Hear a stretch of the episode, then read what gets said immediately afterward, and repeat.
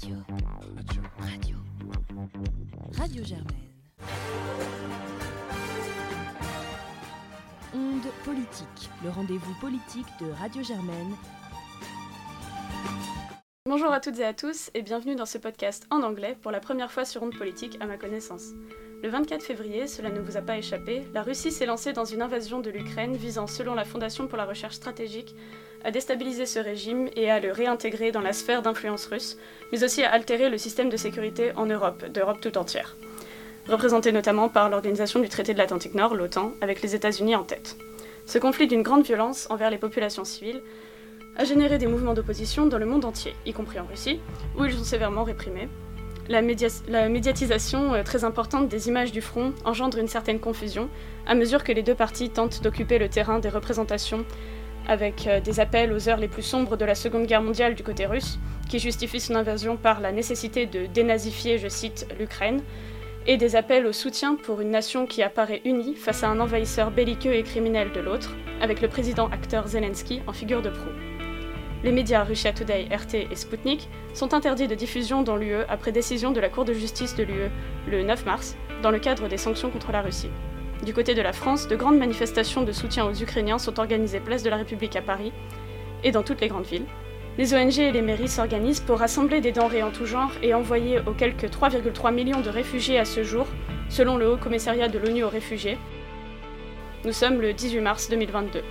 Sciences Po a annoncé le 16 mars la rupture de ses partenariats d'échange universitaires et de double diplôme avec les cinq universités partenaires russes, en réaction au soutien des recteurs à l'invasion affichée dans une lettre ouverte signée par 200 d'entre eux le 4 mars. Voilà pour l'élément de contexte en français. Nous recevons maintenant cinq étudiants, tous et toutes membres du collectif étudiant Sciences Po Ukraine Support, et je vais dès à présent leur laisser la parole afin qu'ils nous disent qui ils sont d'abord, pourquoi ils se sentent concernés par le conflit, et comment ils s'engagent pour soutenir les Ukrainiens. Merci à tous de votre présence. So, hello, Natalie, Victoria, Valentine, Silja, and Luis, and a warm welcome to our new studio on this sunny Friday, 18th of March. Thank you for joining us today. Let us first have a little round of presentations for our listeners of your name, your degree, nationality, and background, and maybe a word, a word of why you feel concerned about the Russian war on Ukraine. Hi, everybody. Uh, thank you for listening to us. Uh, I am one of the coordinator of the movement Sciences Po Ukraine support. Uh, the movement began uh, the 27th of February. Uh, so I think it's one or two days just after the, the, the starting of the war. And um, my name is Ja. I'm on the Master 2 of Sciences Po, uh, École de Droit, Droit Éco. Um, I, I'm from China, but I grown up in France from high school. Uh, I uh, so I have a double let's say double culture of Chinese uh, Asian culture and European culture.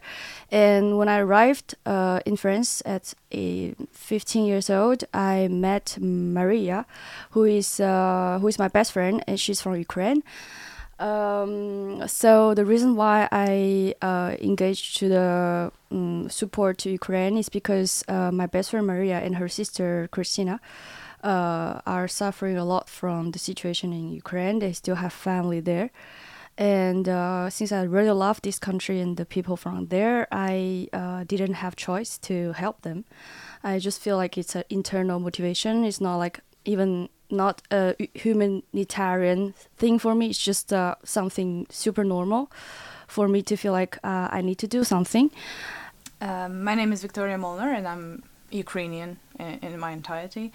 Um, I study currently um, at a degree of international development at Sciences Po, uh, first year, and uh, well, I'm not only concerned but pretty much scared for, scared for losing my home and everything that I have in Ukraine, with, together with friends, my family, and all the people that I found dear. And it was also, as for Sija, natural to me to join Ukraine support because being here, while all the people that I find dear are being are suffering in Ukraine, um, and helping them from from Paris, from using the tools and um, the opportunities that Sciences Po and France are giving me, is the only thing I could do at this very point of time. Uh, hello, everyone. Uh, my name's Valentin. I am a Ukrainian born Swede, uh, so originally born in Ukraine to Ukrainian parents, but moved to Sweden when I was a child. Um, and I'm currently in the second year of my master's in international security at Sciences Po. And I think my reasons for being concerned with this war are fairly self-explanatory. I'm I'm from there. It's my country. Um, so naturally, I'm going to be concerned by everything that's going on there. But just on a broader level, it's how can you not be concerned by the unprovoked attack of the world's second military power on, you know, a, a, an otherwise peaceful country? Hi, um, my name is Natalie McCullough. I am Ukrainian American um, on my mom's side. My mom and her family are from Odessa, Ukraine.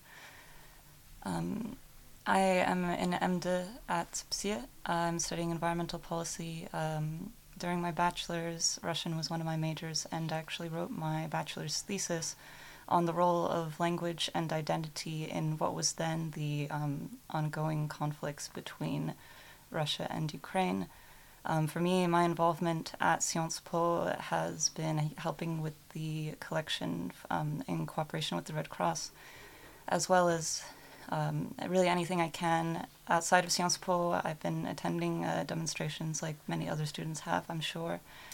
Um, and as echoed by many others, for me, this is uh, an obligation. It's it's not something I think twice about. It's like breathing. it's like I woke up today, I go to the collection, I go to the protest, um, because it. I think it would kill me to to be here in safety, not doing anything. So that's how I you. feel about it. Thank you for being here. Hello, my name is Luis Enrique. I am from Spain, 23 years old. I'm finishing um, the second year of my Master's in International Security here at Sciences Po in the Paris School of International Affairs. Uh, most of my most of what I study is European politics, and my focus has been the EU, EU affairs, but also EU foreign foreign security and defense policy. I do not have um, a personal attachment to Ukraine. I've never been there. I don't until uh, this war began. I did not have many friends there. I don't have relatives there. Nonetheless, I've been very much concerned about the situation, and I've tried to engage from the first minute, because this is bigger than just Ukraine. This aggression is not only aggression against a sovereign country, an independent nation. It is a blatant violation of international law, of the principles that found the current system that has kept peace in the world for so long. The violation is so big that those who are entrusted, the big power, a big power, one of those who are entrusted to keep peace in the world, is using its nuclear shield, its nuclear threat, to attack a neighbor, to change its, its borders. It's outrageous. I'm moved as well for, by the images of the atrocities committed at civilians. I'm inspired by the Ukrainian people and by the Ukrainian president and the courage that they have shown. And um, from a cold perspective, I think that it's in the interest of all Europeans and beyond to help Ukraine and to defend um, its territorial integrity and its people. Because this goes beyond Ukraine, as I said. This is a threat to Europe, to the concept that European nations can freely join an alliance or decide their political alignment, the political future. Mm-hmm. Ukraine is now, what is next? Russia sees the EU as a threat, and if Ukraine is suffering from this, nothing prevents us from suffering, maybe not in the same form, or even the same form, from Russia in the future. That is why I'm engaged. Okay, so thank you all. Um, I would first like to come back on maybe the, the student uh, engagement and all the mobilization there have been around, um, well, since the conflict started on the 24th of February. Uh, so first, I wanted to ask, actually, I think Sidja, you were quite responsible for the General Assembly that took place yesterday, so Thursday, uh, 17th. Um, so can you tell us a bit about it? Uh, how was the, the mood there? What did you discuss? And what came out of it? Um, yeah, so in Sciences Po, uh, we had the chance, uh, in cooperation with the administration, uh, professor, uh, one professor, and uh, the collective uh, Ukraine support Sciences Po, we got a general assembly yesterday, and I was quite glad that uh, even though we were not a lot, uh, everybody was super concerned by the situation, and each of us played a very important role in this uh, assembly. And um, we've learned a lot from this uh, assembly also. Like, uh, for instance, there are many external efforts, uh, external from Sciences Po school that join us yesterday. Uh, like we uh, made a lot of things, such as uh, sending a letter to the uh, mairie uh, of Paris, uh, Madame Hidalgo. there are other schools who do the same initiatives by sending letters to ministry and and the Paris mairie. so we basically realized that we down a lot of similar things uh, from one school to the other, but there's lack of coordination, and uh, so we cannot join our force together. But I don't think it's a very big deal, like in the sense that. Uh, the most important is that we all involved inside and uh, we're trying to figure out a way to make it better uh, by time because we all engaged very urgently uh, just after the war, so it's normal that the coordination is not perfect. Uh, what is the most important is that everybody stay motivated, uh, and when we understand how we can figure out a solution to make the collective more organized, we all prepared for that, and I was very glad to see. Um, that um, many people like uh, and associations contacted me for joining the uh, general assembly. Uh, and um, i think it's the first time that i feel so involved in the collective uh, and that i feel the trust between among people the trust uh, of doing things together um, because i've never done that before and i didn't even like feel that i was able to do so uh, so it's also a very new experience for me, and I think um, even though the war is super harsh and we feel very sad every day about uh, um, very sad news from Ukraine, uh, we still like staying very strong together, and it's this is the part that touches me the most around this experience. Um, well, yeah. Mm, yeah, thank you. Um, also, yeah, Nat- Natalie, you mentioned you were part of the Red Cross movement. So, can you tell mm-hmm. us a bit about that, how that unfolded, and because uh, I was there on the last day, and mm-hmm. a lot of students that were passing by the table when we asked them if they wanted to donate, they said, "Oh, we already donated." So, what was the result of that?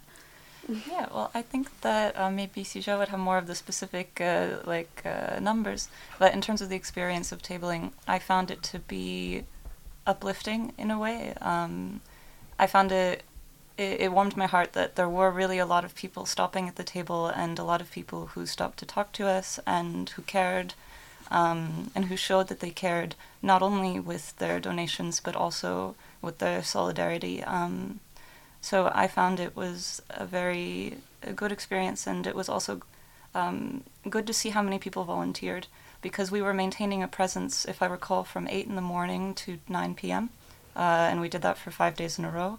Uh, the amount of volunteers that took was staggering because we needed a minimum of two people, but preferably three for each shift. Um, and I was going whenever I could. I had my formal shifts, but I'd also stop by uh, just when I had time between classes. And uh, as the week went on, more and more people were asking, "Hey, can we help? Can can we help uh, solicit donations?" And it was really um, encouraging to see that people cared and wanted to help. That's really great. So, uh, I don't know. I heard from somebody who was there that the the bank uh, that you had a contract with agreed on doubling the amount of donations received for the the Red Cross. So French Red Cross, uh, and then maybe also International Red Cross that will then coordinate the sport there. Because what I've also heard, I think it was Louise that commented on the WhatsApp group that sometimes uh, material donations are hard to coordinate in terms of logistics. So yeah, so yeah, maybe if you have the number, and then maybe Louise about that point. Okay, so we, uh, if I remember very well, like it's um, we gathered uh, about 300, 400 euros per day. So by the end of the day, it was uh, um, more than maybe a little bit more than 2000 and when we had the news it was very funny because i remember it was like the very last day of the collect uh, and um, the the person so who take cares of the of the um, cash uh, account says wow you know my bank just uh, tell me that uh, we can double. So it's like 4000 and when- when it comes to decide when we will publish the amount of our donation whether we should publish 2000 or 4000 and he says like let's publish 4000 because it's just uh, more amazing even though it's not totally our effort but it's just uh, yeah it's a funny point of that um, donation. And i'm very happy to see also because well after the covid time like it's the first time that people were at the table like in the Péniche, uh, so engaged uh, during one week. Um, and I think because I'm student in Sciences Po for six years, and uh, it's the first time I see uh, that um, after COVID we're still there, uh, and people come and talk, uh, like make me feel like we like find how Sciences Po was before COVID. Uh, even though yeah we're during a very hard time, but there's some warmth uh, that we can still find during this situation. Uh, and thank you again for all the engagement of students uh, during this collect. And to those who donated. Yes. Yeah, of course. Um, I'm also new to activism. I had never been an activist. I had never even campaigned for a political party. But the seriousness of this situation pushed me, like so many others, to want to do something. But in the very early sta- stages of the war, when everybody was is terrified of what was going on and paralyzed by fear, not knowing what to do, the first thing that we tried to figure out is right, how do we help? And many students had, had had small initiatives on their sides, but nothing had happened at the level of Sciences Po. So, from my perspective, everything happened when a friend of mine posted in, in a group of uh, the PSIA school hey, it is outrageous that we are on the fourth day of the war and Sciences Po still had not, has not condemned what, has, what is happening. And so we got together and created a petition that we presented to, um, to the administration. And I created a WhatsApp group uh, that I think was the German of the, of the Ukraine support group. And it was just meant to, you know, allow people to, you know, share how they, can, they are helping and how they can help to share ideas. And I started created for eight people. And in less than an hour, those eight people reached the 256 members, which is the limit, the normative limit that WhatsApp imposes. Uh, so we should the uh, groups. normally we have more, much more than this. Yeah. Yeah, There's there's- a Facebook page now. Indeed, Yeah. there are so many people who want to help, and as it has been said, that is so inspiring. And the first thing we did is, of course, present uh, the petition to have Sciences Po condemn the atrocity, help. Which they finally did on the 1st of March. We got the message. So I think that was shortly after the, the petition, right? Indeed, they, they condemned uh, the war. Fact. a week after it started, just when we sent the, the petition. But in the petition, there was many more things that they have been doing, but very progressively. We're asking to help um, Ukrainian students, to help students get engaged, you know, allowing them to skip this or that class or have more flexibility with exams so that they may attend demonstrations or participate in uh, solidarity initiatives. That I still haven't done it. And the Ukrainian flag is not flying next to the French and the European one at the entrance. But what we have managed to do, if we managed to get Sciences Po to suspend academic ties and cooperation with uh, Russian universities, Yeah. some of them linked to the Kremlin directly and some of them linked to the Russian armed forces. So that is good. But then we tried to get more things to be done, and we ran into the conclusion, people were saying in the group, that donations in kind with goods although they're very generous and they can help, they are have a limit because all these goods have to be collected, sent by truck to the border of Ukraine or in Ukraine, where people have to work out physically how to separate them and send them where they may, they may be needed. And these people who are doing this sorting and all these logistics could be employed elsewhere in helping refugees or helping people in Ukraine. That is why it's people have been insisting that it is better to donate money than to donate in kind, because with that money we can purchase things that are needed that, that people may be obviating, it's also just easier to work, work around with money. Uh, that's why we've been donating. I've been donating personally. Uh, the associations that I'm part of, I've tried to push them to do events, to fundraise and give that money to the Red Cross. Been explaining people, my friends, my family, how they can donate, and they can donate to a bunch of associations. They can donate to the Red Cross, to the UN Emergency Fund for Ukraine. They can donate to the Ukrainian state. Um, some people may not be comfortable about it, but you can donate to the Ukrainian Central Bank to help fund the, the war effort in Ukraine. Mm-hmm. And yeah, but be, of course, there are also other ways in which you can help if you don't have the means. If you speak Russian, if you speak Ukrainian, um, the Ukrainian embassy and consulate need you to work as translator. If you have time and you speak the languages, you can also help receive refugees in the train stations of Paris. You can also offer your house if you're capable to host Ukrainians. So there are many ways of helping, and I think we've, we're moving past the point in which we want to help, and there are ways we can help to trying to coordinate ourselves to help better. And I'm just, if I may say, not only it's very inspiring, uh, very comforting to see so many people uh, helping and willing to help in so many ways, but it's something also that makes me proud. Because we're doing it this at the at the university level and the individual level but to think that across europe and across the world everybody's doing the same mm. it's all inspiring. I'm, I'm very proud. Yeah. Yeah, yeah that's totally agree with i cannot stress enough uh, how much hope it is given to me seeing this kind of solidarity and this massive mobilization from all the peer students, their families. People I barely know contacting me asking how I could help. Um, and how much hope it is also giving to Ukrainians in Ukraine. Because when I talk to my parents, when I talk to my friends, it is something that they hold upon to continue the resistance and continue fighting as they do on their own, well, civilian level.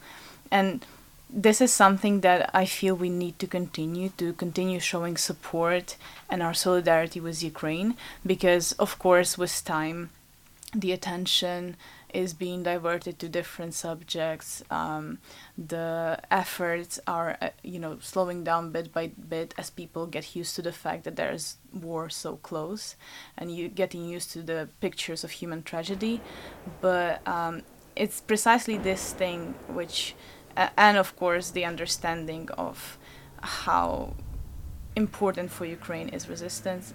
These things are actually helping us to stay further and further.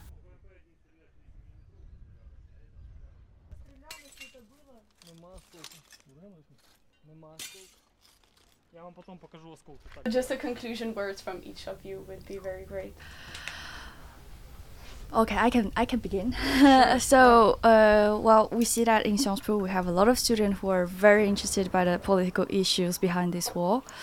Uh, our our movement, which is so Ukraine support uh, Sciences Po, we're organizing some conferences, uh, incoming conferences, and we're organizing a platform for uh, Ukraine, uh, dedicated to Ukraine discussion and the organization for the support for the war. Uh, very soon, maybe we'll start from next week. We'll have a room, uh, which kind of like a permanence for Ukraine, uh, that are will be like managed by the collective, so people can come, uh, discuss with us, uh, discuss about their political idea, discuss about what they can do. Where it is on campus. Uh, we are managing. Uh, we're still having. Okay, we're still trying to negotiate a timetable for that. like also we're organize some.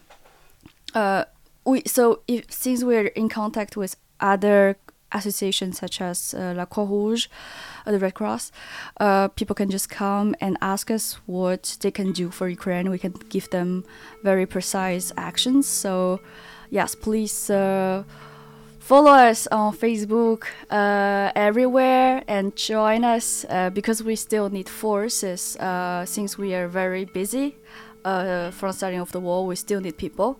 So yeah, uh, please join us. I think what what I would say is I know that the news is being constantly flooded with horrific images.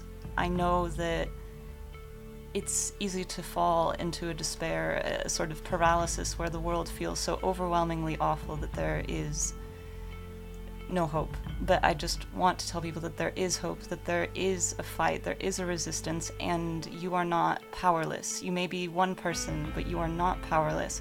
And there are concrete actions you can take. You know, you can donate to the Red Cross, you can volunteer, you can meet refugees at the train stations, you can help refugees wherever you are integrate into your community. Um, you can reach out to organizations like the Sciences Po organization for uh, supporting Ukraine, um, and those organizations can help orient you uh, to help point you towards wherever you can best help. And just remember that you can help, and we'll get through this, I hope. On a larger scale, I also cannot stress enough how important it is to avoid some sort of complacency because the fights are still going on with the same intensity and the support is needed in the same, if not larger, extent. While I could see the media attention already declining, yeah. so um, this is something we have not forget about. We don't have to forget about, and um, continue in the ways both like informing ourselves uh, in terms of analyzing the information we're being fed because Russia propaganda is still working. Let's not forget that. Very important. Yeah, and then engaging on a humanly level and on a political level because every citizen here in the Western country could actually make an impact with his, her, their voice. Thank you for listening to this episode of Onde Politique in English this introductory episode has covered student mobilization in the face of the Russian war on Ukraine. We will publish a second and third part of this roundtable with our guests, whom I thank again Nathalie, Victoria, Valentine, Sedja, and Luis Enrique. In a few days, the second episode about the context of the war, Ukrainian society, the rise of patriotism in this new nation, and its prospects for inclusion in regional organizations such as NATO and the EU, will be published on Radio Germaine. The third episode about the international reaction to the war will be out shortly after. Please stay tuned until then on Radio Germaine. Radio. Radio. Radio. Germaine.